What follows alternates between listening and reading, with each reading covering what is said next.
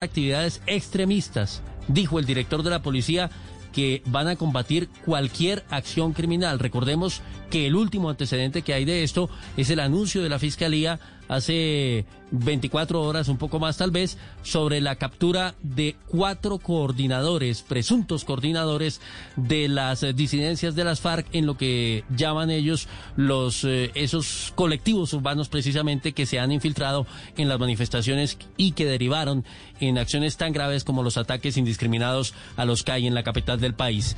José Luis, ¿en qué va el tema de la imputación de cargos a los patrulleros Juan Camilo Lloreda y Harvey Rodríguez, implicados directamente en el asesinato, en la muerte de Javier Ordóñez?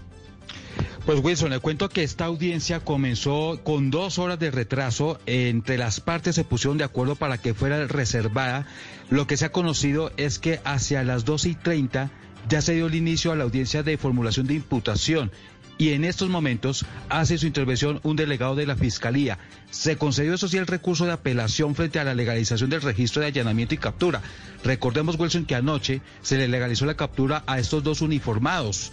Y esa, eh, digamos, esa legalización que se dio por parte de la Fiscalía ante un juez contra Juan Camilo Lloreda y Jarve Damián Rodríguez en estos momentos está siendo apelada justo antes de comenzar con la imputación de los delitos para luego sí proceder por parte de la Fiscalía a la solicitud de medida de aseguramiento. Audiencia que va a ocupar lo largo de la tarde porque por ahora se va a evacuar el tema de la apelación de la legalización y luego sí se convencerá con la imputación y posterior solicitud de medida de aseguramiento. Estaremos atentos a saber qué va a decir el juez, en este caso una juez de la República, una juez de control de garantías frente a lo que demuestre las evidencias que demuestre la Fiscalía ante ese despacho. 10, 10 minutos, José, gracias. Cambiamos de tema porque terminó la reunión entre el presidente Iván Duque y el secretario de Estado de los Estados Unidos, Mike Pompeo. La reunión giró alrededor de temas de seguridad, narcotráfico, erradicación de cultivos ilícitos y, por supuesto, Venezuela.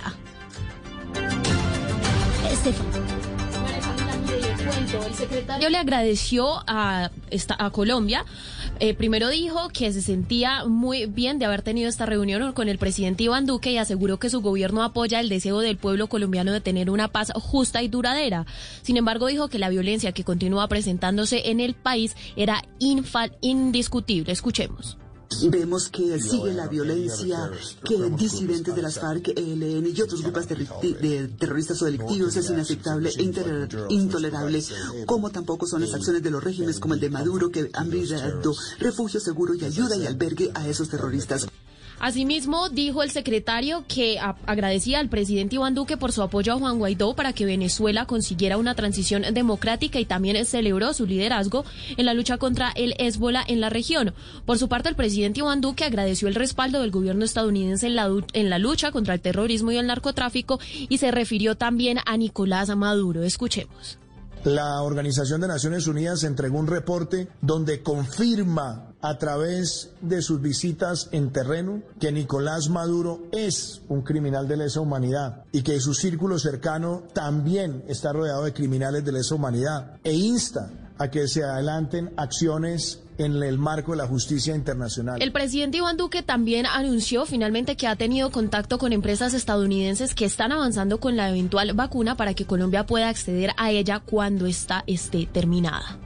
También nos sentimos complacidos de que así como nosotros estamos en la estrategia mundial COVAX para las vacunas, también hemos tenido contactos bilaterales con. Ahí está el presidente Iván Duque, una de la tarde, 12 minutos. Cambiamos de tema, la reactivación de los vuelos internacionales. Uno de Viva Air, el último que salió con destino a Miami, hace parte precisamente de esta reanudación de la operación aeronáutica a nivel internacional. El presidente Duque va a llegar precisamente en próximos minutos a Cartagena para participar en el evento protocolario eh, que hace oficial esta reapertura. Dálida Orozco ha estado hablando con los viajeros, con la gente allí en el aeropuerto. Rafael Núñez Dálida.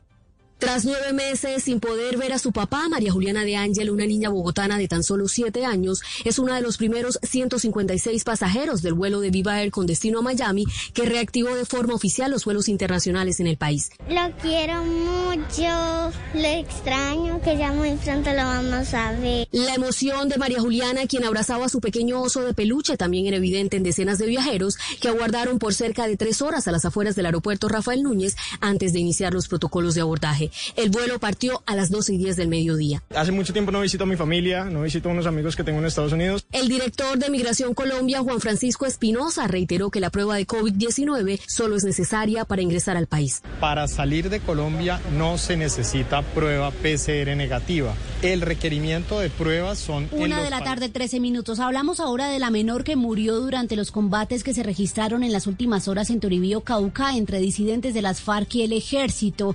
Las comunidades indígenas afectadas aseguran que ella no hace parte de los pasajeros del bus tipo escalera afectado en estos hechos, sino que fue reclutada por esta disidencia de las FARC. Freddy Calvache.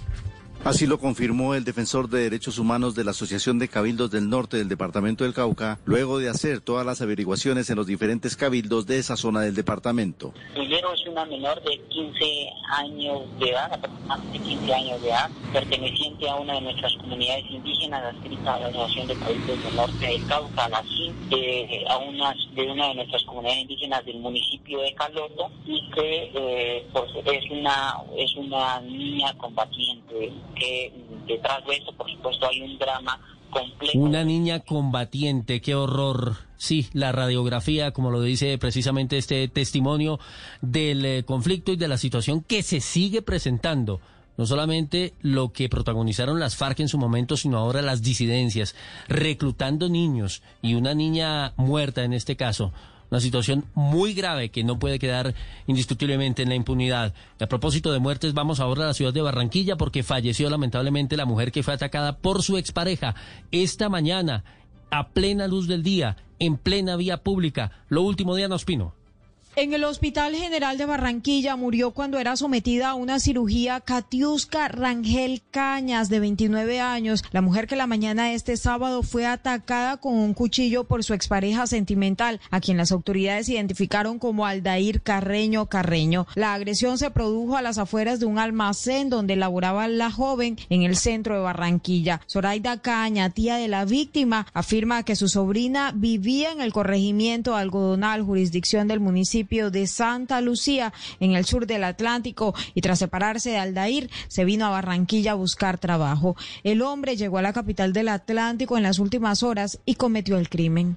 vino como casetura, patrones de ella, ella trabajaba en PD Café, cuentan de que él llegó, todavía no habían abierto el, lugar donde ella laboraba. A la una 16 minutos vamos con noticias del mundo. Estefanía Montaño, reacción del gobierno de Maduro al informe de la ONU sobre crímenes de lesa humanidad en Venezuela. Sí, María Camila, mire, el canciller Jorge Arriaza junto al fiscal general Tarek William Saab ofrecieron respuesta a este informe y por su parte Arriaza dijo que este informe que hace pocos minutos el presidente Iván Duque junto a Mike Pompeo había presentado era solamente mentiras. Dice, señor, no mienta más, ellos nunca estuvieron en el país, no sea irresponsable y mentiroso. Este informe va contra el mismo objetivo, busca solamente la muerte moral y la reputación de todo este país. Dice también Arriaza que este informe es solamente una, eh, hace parte de una gira intimidatoria mediante la campaña electoral para ganar votos en Florida. Obviamente esto presto, eh, previo a la a, la, a las elecciones del presidente de Trump. Y Willer y Saab dice, es muy importante que al nivel de desperticias y el trabajo de campo tengan en cuenta que todo esto no estuvo, no, tuvieron presentes los derechos humanos. Estefanía, gracias. Antes del radar hablamos de deportes, unas de cal, otras de arena. Muy bien, James Rodríguez con el Everton, pero lamentablemente perdimos el podio de Superman López en el Tour de Francia. Don Sebastián Vargas, buenas tardes. Hola Will oyentes, feliz tarde para todos. Así es, James Rodríguez ha marcado su primer gol con el Everton, lo hizo al minuto 44 de juego, marcaba el 2 por 1 a favor de su equipo que al final ha goleado 5 por 2 al West Bromwich Albion por la segunda jornada de la Premier League. Al final habló su entrenador, Carlo Ancelotti, quien se siente bastante feliz luego de que el colombiano marcará su primer gol. A brilliant goal, uh, really pleased for him. I think uh, he's helping the team to have more quality in front, gol, and the team uh, is helping Lynn to adapt quickly. He's doing well, juego I'm really pleased for this. Además ayudó al equipo y me siento feliz por él. Veremos si James Rodríguez eh, volverá a jugar el próximo miércoles en partido de Copa Inglesa. También hablamos de John Córdoba, que ha marcado su primer gol en Alemania con el Hertha Berlín.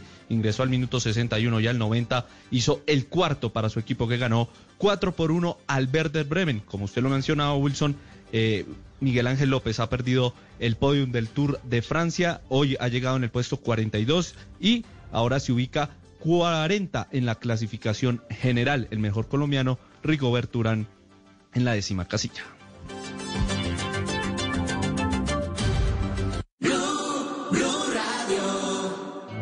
Coomeva somos 250 mil asociados respaldándote en todo momento. Hemos brindado alivio a más de 40 mil asociados y beneficiado a más de 3.300 familias de escasos recursos. Únete, ingresa a comeva.com.co o llama al numeral 464 y sé parte de una comunidad que siempre estará a tu lado. Comeva nos facilita la vida.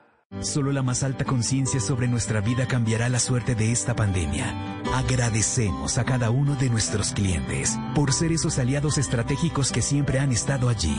Sientan la plena confianza que nuestra relación no se verá afectada por esta coyuntura. Nuestras plantas de harina de trigo, maíz y nuestra división de pasta, galletas, café y cereales continuarán operando como siempre. En todo momento estaremos dispuestos a garantizar un excelente servicio. En Organización Solarte, trabajamos pensando en usted. Análisis, realidad, información en El Radar. Los hechos más importantes de la semana analizados a fondo. El eco de los acontecimientos. Un recorrido por lo que dice la gente con Ricardo Ospina. Aquí comienza El Radar en Blue Radio, la nueva alternativa.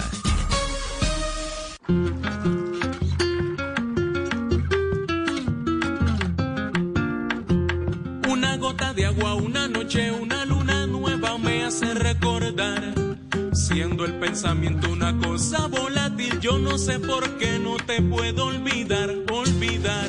¿Para qué olvidar? ¿Para qué olvidar esos momentos lindos? Olvidar. ¿Para qué olvidar? ¿Para qué olvidar esa felicidad?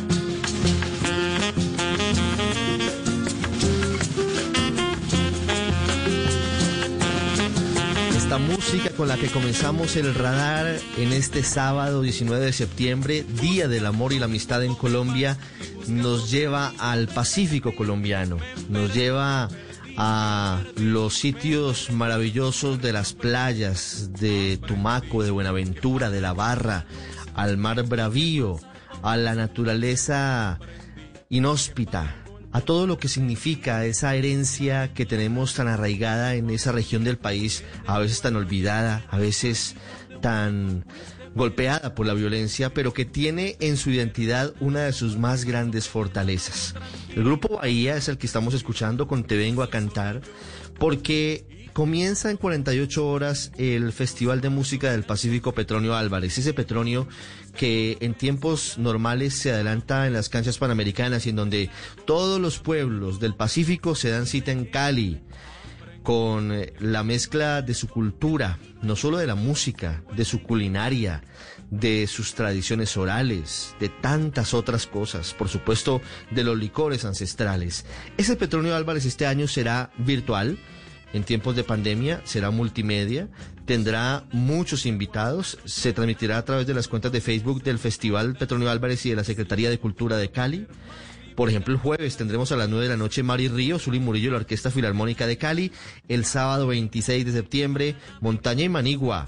Cada una de las modalidades del festival representadas en agrupaciones como Mi Raza, Palmera, Esteban Copete y su Quinteto Pacífico y Canalón de Timbiquí. Y el domingo 27 a las 9 cierra con Herencia de Timbiquí, con el grupo Bahía que escuchamos, Pacific and Power y obviamente el contexto que es puro corazón.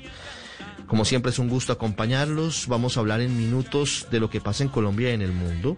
En las últimas horas hay una noticia que puede cambiar el rumbo de las elecciones presidenciales en Estados Unidos, la muerte de la juez de la Corte Suprema Ruth Bader Ginsburg, un símbolo para los estadounidenses, mujer progresista y feminista que sentó cátedra con sus fallos y decisiones trascendentales. Vamos a hablar de eso en minutos, cómo puede incidir en las elecciones presidenciales que serán el próximo 3 de noviembre.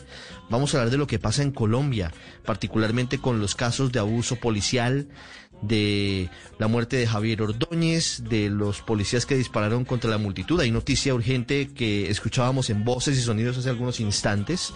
La policía ha identificado a 10 policías que dispararon, que se cambiaron eh, las chaquetas, que podrían tener algún tipo de responsabilidad disciplinaria y penal por eh, haber infringido las normas. Y hablaremos también de la verdad, de la verdad en tiempos de la Justicia Especial de Paz, de la verdad en tiempos en los que finalmente las FARC han tenido que admitir que cometieron secuestros y que fue un error. En el mundo también iremos a Venezuela. Vamos a tener eh, una entrevista con la encargada del informe de la ONU que demuestra que Nicolás Maduro y su régimen son responsables de torturas y de violaciones a los derechos humanos en Venezuela desde el año 2014. Y también iremos a Israel porque hay una noticia histórica, el acuerdo de paz que logró ese país con Bahrein y también con Emiratos Árabes Unidos. Todo eso a continuación. Feliz Día del Amor y la Amistad para todos. La mejor manera de celebrarlo es con la música del Pacífico del grupo Bahía. Es un gusto acompañarlos en el radar en Blue Radio y en bluradio.com.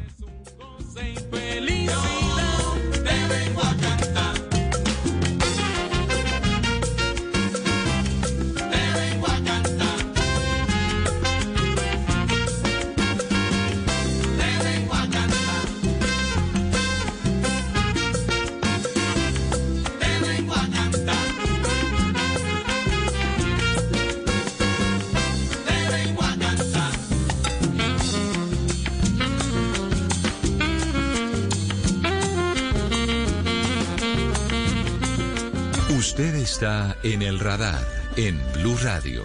Esta ha sido una semana de hablar de verdad, de hablar de reparación, de hablar de las heridas que no se han cerrado dentro de lo que ha significado el conflicto armado en Colombia. Reapareció Ingrid Betancourt hablando ante la Comisión de la Verdad, desde el fondo de su corazón relatando cómo sigue esa herida por el secuestro a la que fue sometida por parte de las FARC y ha tenido unos desenlaces que nadie esperaba porque ese antiguo grupo guerrillero emitió un comunicado que por primera vez admite que cometieron el delito de secuestro sin eufemismos y también pide perdón al país. Habla del caso del pequeño Andrés Felipe que murió esperando que las FARC liberaran a su padre, un eh, suboficial de la Policía Nacional. Hablan por primera vez, dijo Ingrid Betancourt, desde el corazón. Pero además de eso, también hay novedades frente a las versiones libres sobre el reclutamiento de niños por parte de los exintegrantes de las FARC, que a partir de ahora son públicas.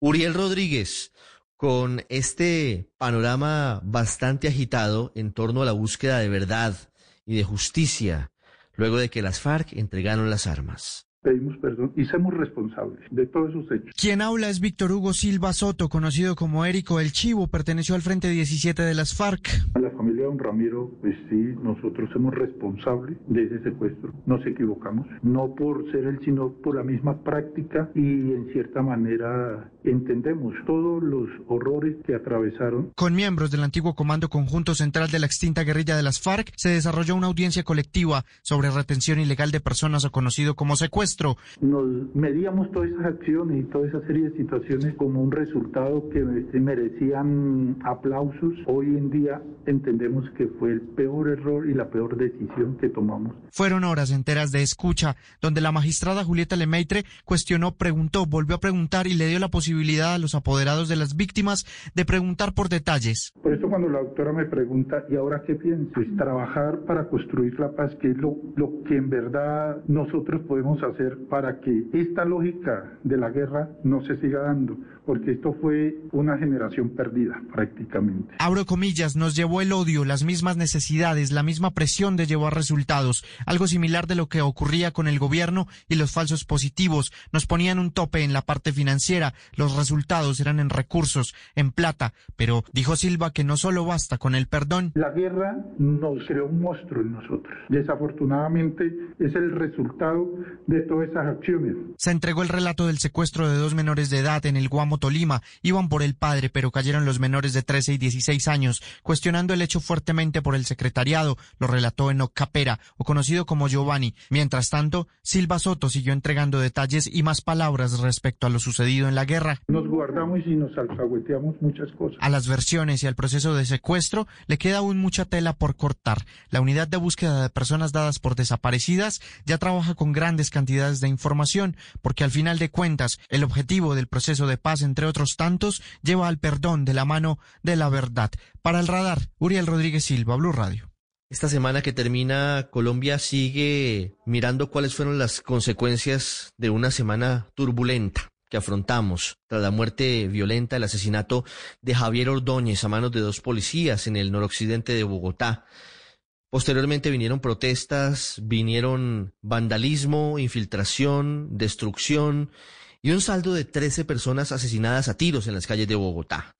Y es una realidad muy compleja que aborda varios frentes. Ya fueron detenidos los patrulleros que habrían matado a Javier Ordóñez a golpes en Bogotá.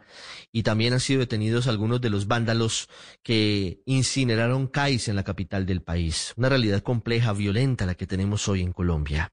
Silvia Charri nos habla de los escenarios diferentes de las violencias que terminan teniendo por ahora consecuencias judiciales. Ricardo, pues fueron capturados Juan Camilo Lloreda y Harvey Damián Rodríguez entre el jueves y el viernes en la capital eh, del país como presuntos responsables del homicidio del abogado Javier Ordóñez. Fueron presentados ya ante la juez 29 de garantías de Bogotá, quien logró legalizar la captura en la madrugada de este sábado. Escuchemos. Ahora, el procedimiento considera la juez de control de garantías que el procedimiento que se realizó en cumplimiento de esa orden a Policía Judicial y que dimos lectura en el acta de registro de allanamiento, el procedimiento la juez no lo encuentra violatorio ni del debido proceso ni de los derechos fundamentales de las personas. Y desde ya avanzan las audiencias de imputación de cargos y de medida de aseguramiento en contra de estos eh, dos patrulleros que, como lo informó el día de ayer el fiscal general eh, Francisco Barbosa, deberán responder eh, por los delitos de tortura y de homicidio agravado. En la captura de los dos patrulleros investigados por la muerte del señor Javier Ordóñez Bermúdez. La Fiscalía General de la Nación los presentará ante un juez de control de garantías y les imputará los delitos de tortura y homicidio agravado. De igual manera solicitará medida de aseguramiento en centro carcelario. Y es que recordemos eh, que según lo ha dicho la familia, la autopsia de Ordóñez revelaría que la causa de la muerte fue politraumatismo. Y por otro lado también eh, le cuento que el fiscal general anunció de las capturas eh, de alias Erika, alias Justo, alias Pola y alias El Profe, quienes harían parte de una estructura delincuencial dedicada al terrorismo durante las jornadas de protesta social, no solo las que se registraron del 9 al 11 de septiembre de este año, que se desprendieron del homicidio del abogado Javier Ordóñez, sino también de las que se realizaron el año pasado, específicamente el 21 de noviembre, durante el paro nacional. Supuestamente esta estructura delincuencial o célula urbana estaría al mando de las disidencias de las FARC. Escuchemos. Dedicada al terrorismo durante las jornadas de protesta social que se llevaron a cabo el 21, del 21 al 24 de noviembre del año pasado y del 9 al 11 de septiembre de este año. Operaban en la ciudad de Bogotá y fueron identificadas como escuelas de resistencia civil, uniones solidarias y comandos urbanos que pertenecen a las disidencias de las FARC. Faltan un par de personas más por capturar y después de ello todos serían presentados ante un juez de garantías de Bogotá para que respondan por delitos asociados con el terrorismo. Usted está en El Radar en Blue Radio.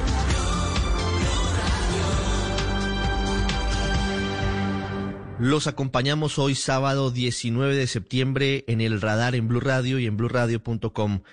Hay una noticia muy importante para la paz de Oriente Medio y para la paz del mundo, si lo miramos de una forma más amplia, que tiene además como telón de fondo una actuación del presidente de Estados Unidos, Donald Trump, que ha permitido o que ha facilitado un acuerdo que hasta hace algunas semanas era impensable entre Israel y países del mundo árabe, particularmente Bahrein y los Emiratos Árabes Unidos.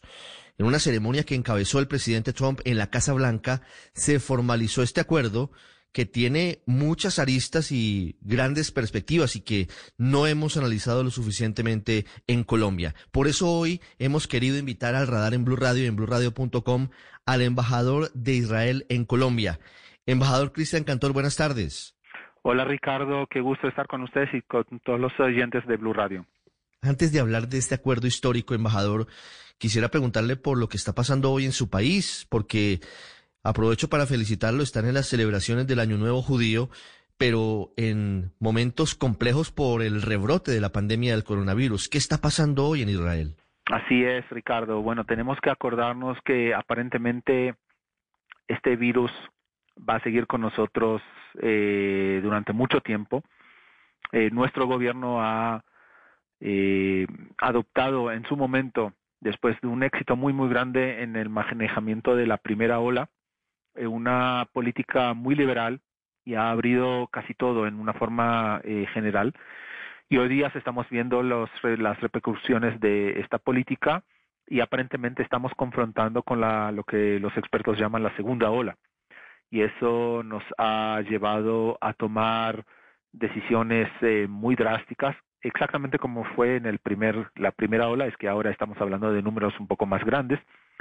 Y afortunadamente vamos a entrar a un eh, confinamiento, al segundo confinamiento, desde hoy, en una forma un poco irónica, estamos hoy celebrando, hoy a la noche el pueblo judío va a celebrar el nuevo año judío. Aprovecho esta oportunidad para todos los oyentes de nosotros, de la comunidad judía y nuestros amigos aquí en el mundo, desearles un buen año nuevo, un Ashanato va, como se dice en hebreo.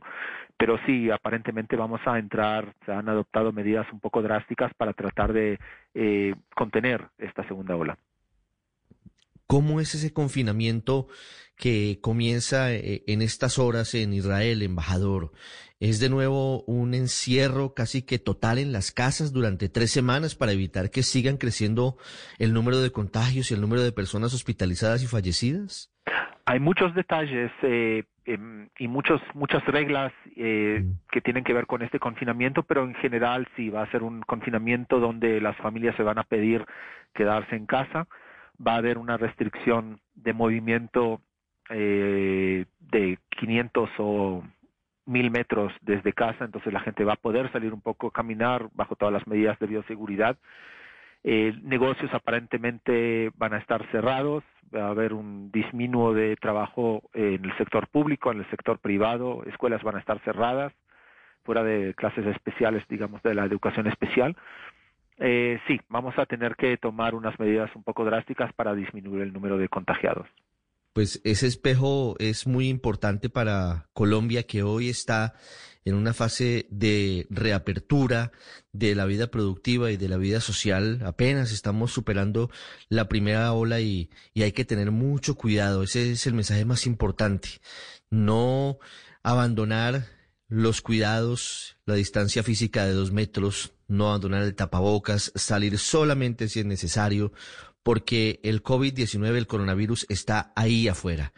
Y mientras no exista una vacuna, estamos en riesgo de que ocurra esto que hoy sucede en Israel, un confinamiento de nuevo muy estricto porque se presenta ese segundo pico que los expertos prevén en todo el mundo. Embajador, ahora sí vamos a lo de fondo. Israel había normalizado relaciones con países árabes hace muchos años. Lo hizo con Egipto, lo hizo con Jordania, pero esta nueva determinación que se firma en los acuerdos de Abraham es trascendental. ¿Qué significa para Oriente Medio la firma de este acuerdo con Emiratos Árabes Unidos y con Bahrein? Creo, tienes mucha razón. Es el tercero acuerdo de paz que Israel va a firmar con sus eh, con sus vecinos árabes. El primero fue en el 79 con el primer ministro eh, Begin y el presidente valioso de Egipto, Anwar Sadat. El segundo fue con el rey Hussein de Jordania, con el primer ministro de ese entonces Isaac Rabin en 94 y ahora es el tercero y el cuarto porque también se va a firmar con Bahrein. Eh, tienes una razón muy grande en lo que estás diciendo, creo que es trascendental por lo menos en dos aspectos o en tres aspectos. El primero es que estamos hablando de la primera vez que estamos eh, extendiendo el, el, círculo de paz, no solamente a vecinos que están aproximados a nosotros, sino también al segundo o al tercer círculo. Y eso es sumamente importante, sumamente importante porque estos vecinos del Golfo están confrontando eh, muchos desafíos y muchos eh, retos que Israel también está confrontando en los temas de seguridad regional, especialmente contra Irán. Entonces tiene aquí un significado muy, muy importante. No es solamente normalizar relaciones con vecinos, pero sino también establecer una, una visión mucho más larga de lo que es vivir en el Medio Oriente. La segunda razón es que estamos hablando aquí eh, de un país, de unos países muy avanzados en temas tecnológicos, financieros, eh, temas científicos, y estamos seguros que esta relación va a ser muy fructífera. No, no terminaron ya unas cuantas semanas hasta, hasta del momento que la primera delegación oficial israelí abierta llegó a Abu Dhabi y ya tenemos acuerdos en una variedad de campos, en medicina, en ciencia, en tecnología, en finanzas, en, em, inversión, eh, los, los, el prospect, las expectativas ambas de nosotros, eh, de los Emiratos y de nosotros eh, son muy, muy grandes, muy, muy grandes para la prosperidad eh, de ambos pueblos y espero también de terceros. Entonces, en ese sentido, ya vemos que esta paz va a ser una paz que los, los ciudadanos israelíes la van a poder y los Emiratos y en la región van a poder sentirla en una forma muy, muy eh, íntima en sus bolsillos, en sus viajes, en sus vacaciones, en, la prosperidad y el desarrollo alrededor de nosotros. Y el tercer punto es también muy clave porque eh, estamos viendo cómo estos pactos están cambiando la paradigma de entender lo que es llegar a la paz en el Medio Oriente. Si hasta ahora diferentes países han eh, mantenido un tipo de relación eh, no oficial, no formal con Israel para conseguir la prosperidad y, y, los intereses de ellos mismos. Ahora vemos que estas relaciones suben sobre la el, the table sobre la, la eh, en una forma eh, pública pero no, no solamente eso el hecho que hasta ahora eh, la paz estaba rehén en manos de otro conflicto eh, y si quieres podemos hablar en el futuro, en unos cuantos minutos, eh, entre nosotros y los palestinos, hoy se cambió la paradigma. Y eh, los, los países alrededor de nosotros han entendido que se puede llegar a la paz directamente con nosotros sin pasar o sin eh, condicionar esta relación de paz con un arreglo con los palestinos y obviamente todos esperemos que lleguemos a un arreglo con los palestinos, pero lo importante es que si hasta ahora diferentes países pusieron al costado sus intereses para tratar de ver cómo eh, llegan a, cumplir con los intereses de los palestinos, ahora estamos viendo un cambio en ese paradigma y en ese sentido también es un cambio muy, muy importante y muy trascendental eh, el hecho de estos eh, acuerdos. Sí, el trasfondo de la conflictividad en Oriente Medio y el fondo de esto está en la disputa con Palestina. Este acuerdo puede ayudar de alguna manera a abonar algún terreno en esa negociación, en ese trámite complicado que lleva décadas entre palestinos e israelíes? Nosotros creemos que sí. Nosotros creemos que lo más factible y lo más real es ver la realidad en una forma directa y esperamos, eh, todos esperamos que esta, estos acuerdos de paz empujen a los palestinos a tomar, adoptar una, una visión o una actitud más realista eh, y que se sienten con nosotros a negociar. Siempre hemos, estamos ahora y siempre vamos a seguir estrechando la mano a nuestros eh, vecinos palestinos para sentar y negociar. Para la estabilidad de la región es muy importante este acuerdo, pero usted nos decía, claro, para los israelíes, para los ciudadanos y para los árabes también es fundamental porque aquí se abren una cantidad de puertas para el comercio, para hacer negocios y también para el turismo. Hay un cálculo estimado de los beneficios económicos de esta firma de un acuerdo de paz que, sin duda es una de las noticias de la semana en el mundo. Hay, hay ya cálculos, los eh, cálculos que se están publicando de parte de los expertos están hablando de un total en el año que viene de intercambio de 500 millones de dólares entre Israel y los Emiratos solos y una inversión estimada de 350 millones de dólares de los Emiratos en Israel. En temas de economía, eh, perdón, de turismo, eh, no tenemos los números, pero ya le puedo decir que agencias de turismo y de viajes israelíes y emiratos ya están trabajando en paquetes de turistas eh, turísticos para que israelíes puedan visitar. Eh, parte de los acuerdos fue el, la apertura total de los lugares sagrados eh, en Israel para, para, el Islam, para visitantes de los Emiratos y de Bahrein, eh, vuelos directos. Ya están hablando de una variedad de herramientas y de paquetes, entonces tenemos todo la, toda la expectativa de ver muy pronto a nuestros hermanos Emiratos y Bahrainis llegando a Israel, disfrutando eh, y al mismo tiempo también que los israelíes puedan tener la oportunidad de llegar al Golfo en una forma oficial, formal, abierta y disfrutar de lo que esos países tienen para ofrecer. Mm. Embajador, ¿cuál fue el papel que jugó el presidente de Estados Unidos en este acuerdo de paz? Obviamente nosotros tenemos una gracia muy grande, no solamente al presidente Trump por este paso, pero también por su equipo, eh, jugaron un papel muy importante. Al lado de eso, tenemos que también acordar que durante decenas de años, Israel y diferentes países árabes han mantenido un tipo de relación no formal eh, bajo la mesa a través de un trabajo muy duro de diferentes actores, entre ellos eh, muchos colegas míos del Ministerio de Relaciones Exteriores, en una forma que han tejido paso a paso, en una forma lenta, las relaciones bilaterales en comercio y después en temas de seguridad y después en temas de inteligencia y después en temas de agricultura y ciencia eh, hasta llegar a la etapa, digamos, de hoy de establecer embajadas y eh, intercambios oficiales. Eh, tenemos toda la gratitud a esos héroes israelíes y emiratos que han mantenido y han cultivado esta relación que ha fructificado hoy día a este, este acuerdo, pero tiene razón, el, la mediación o, digamos la participación de Estados Unidos y del presidente Trump y su equipo fueron muy importantes para llegar a este punto y obviamente les agradecemos por eso.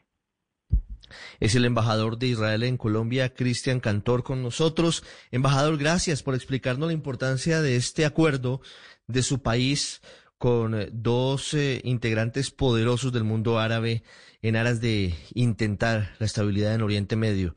Gracias. Espero que logren superar la segunda ola del coronavirus y que muy pronto podamos volver a viajar a ese país maravilloso poder estar de nuevo en, Tel Aviv y en sus ciudades. Gracias. Quisiera aprovechar y desear a todos los oyentes un nuevo feliz año judío, lleno de paz, lleno de, salud y lleno de prosperidad a todos ustedes.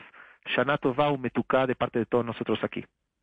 Feliz año nuevo a todos los judíos en Colombia. Ya regresamos en el radar en Blue Radio. Ya regresamos a El Radar en Blue Radio. Cuando yo doy un abrazo y te cedo el paso. Cuando yo cuido el planeta, reciclo y monto en bicicleta. Y soy mejor cuando yo cuido mi cuerpo. Cuando me reto a ser mi mejor versión. Con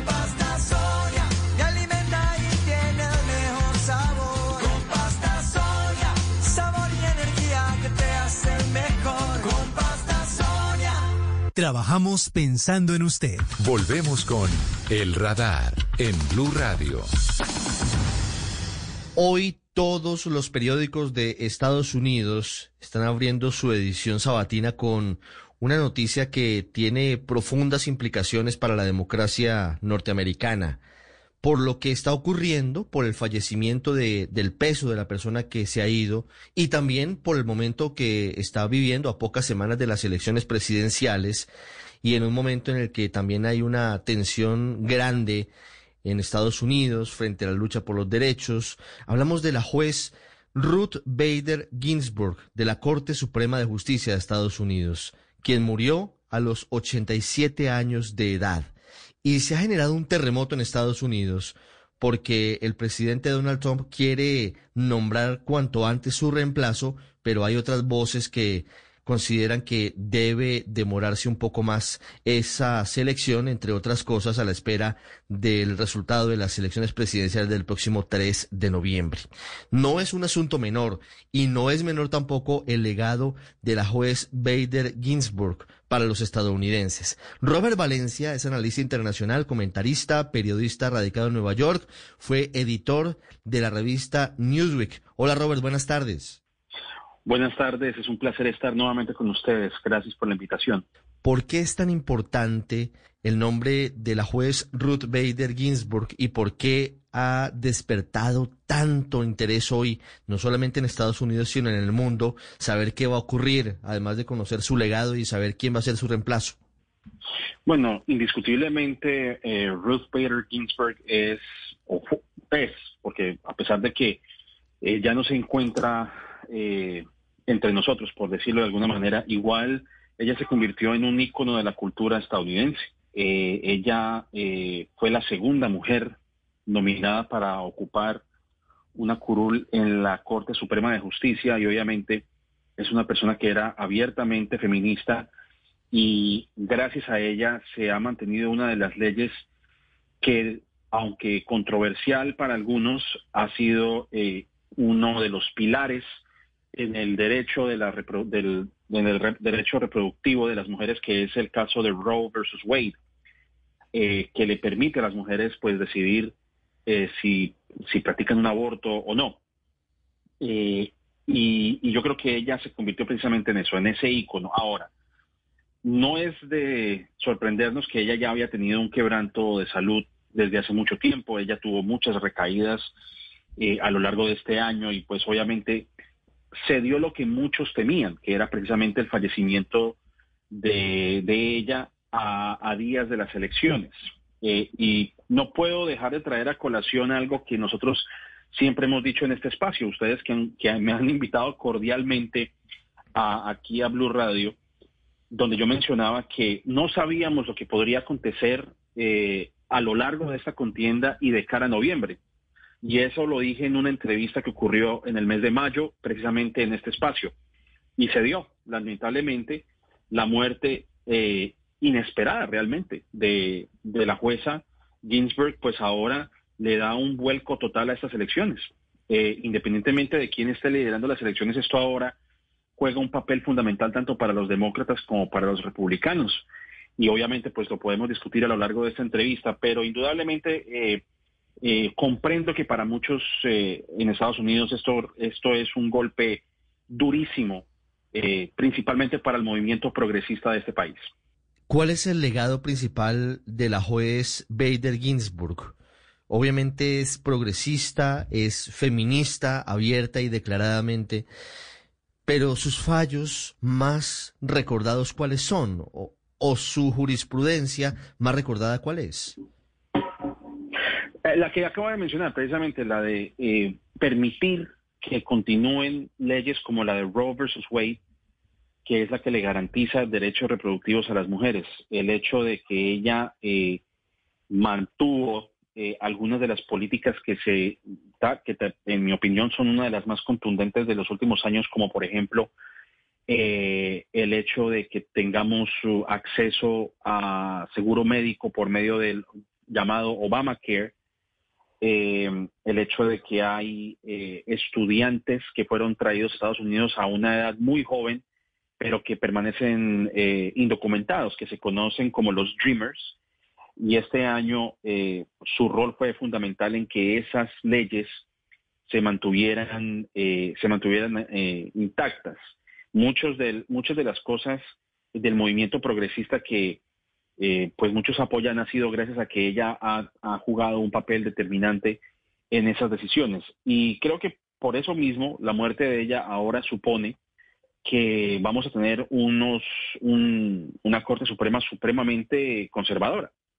De por sí ya hay una ligera eh, ventaja sobre los conservadores. Si mal no estoy, hay aproximadamente seis jueces que son conservadores y tres que son liberales ahora con la muerte de, o, cinco si no estoy mal, pero el, caso es que hay más jueces eh, conservadores que liberales eh, y obviamente ni, siquiera, han pasado 24 horas desde que se anunció el fallecimiento de, de Ginsburg y ya los republicanos están hablando de llenar ese, esa curul lo más pronto posible, lo que ha precisamente desatado una tormenta política en Washington que en mi opinión va a tener serias consecuencias para ambos partidos dependiendo de cómo se desempeñe y cómo transcurran los días y las horas eh, para que esto se lleve a cabo. Eh, es una situación bastante complicada, la verdad.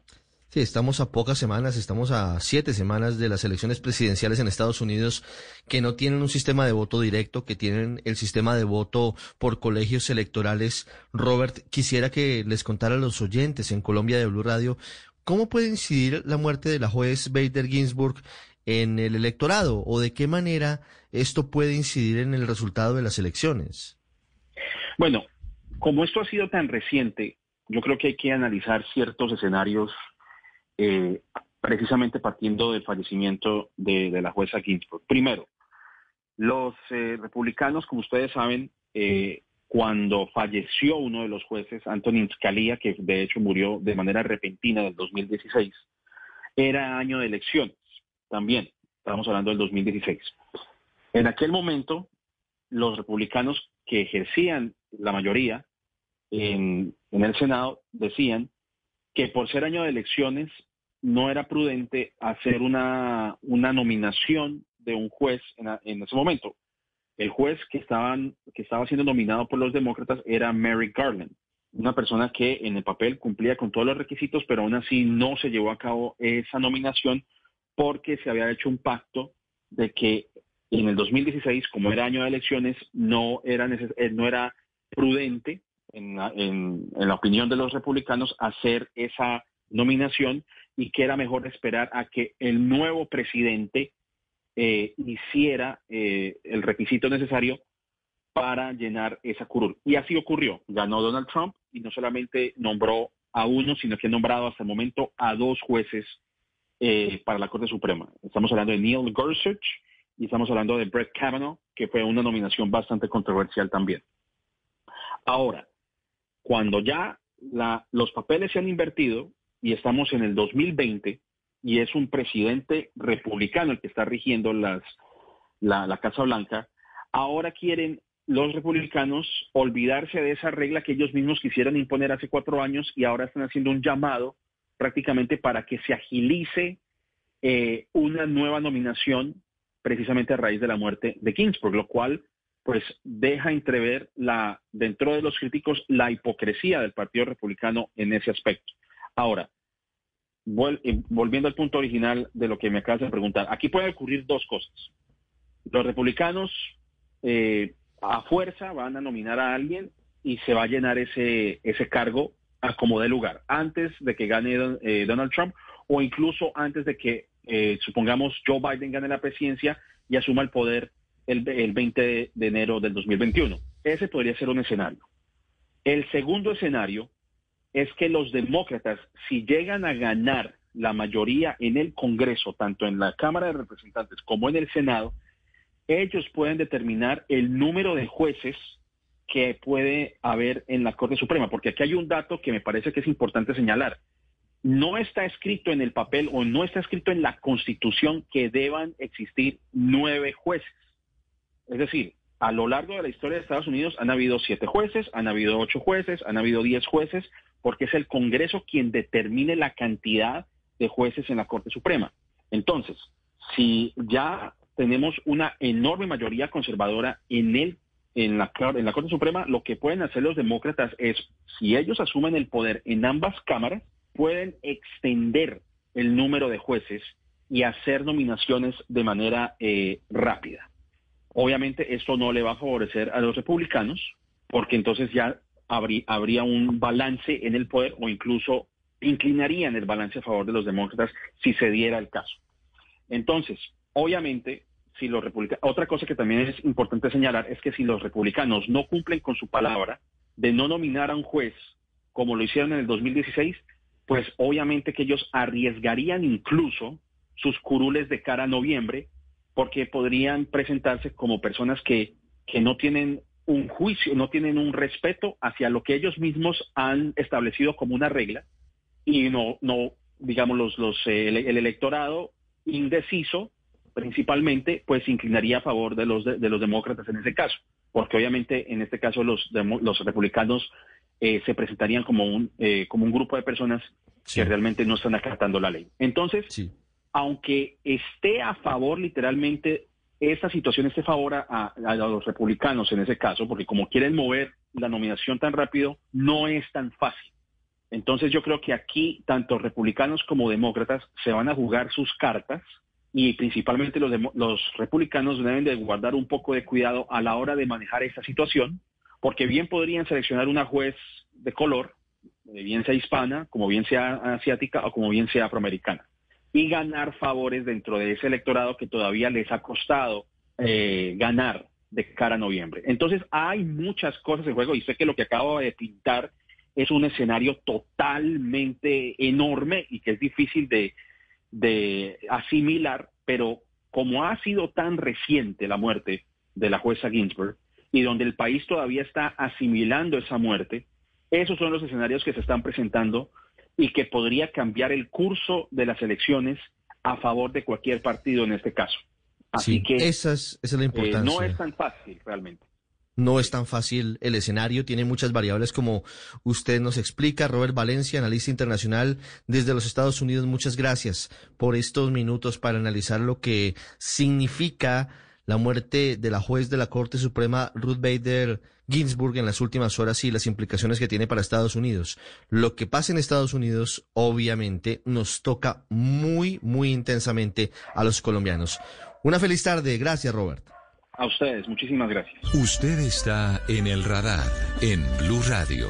Venezuela ha sido noticia esta semana en el mundo por un informe de expertos convocado por Naciones Unidas en una misión internacional independiente que investiga los hechos ocurridos desde el año 2014. Esa misión concluyó, entre otras cosas,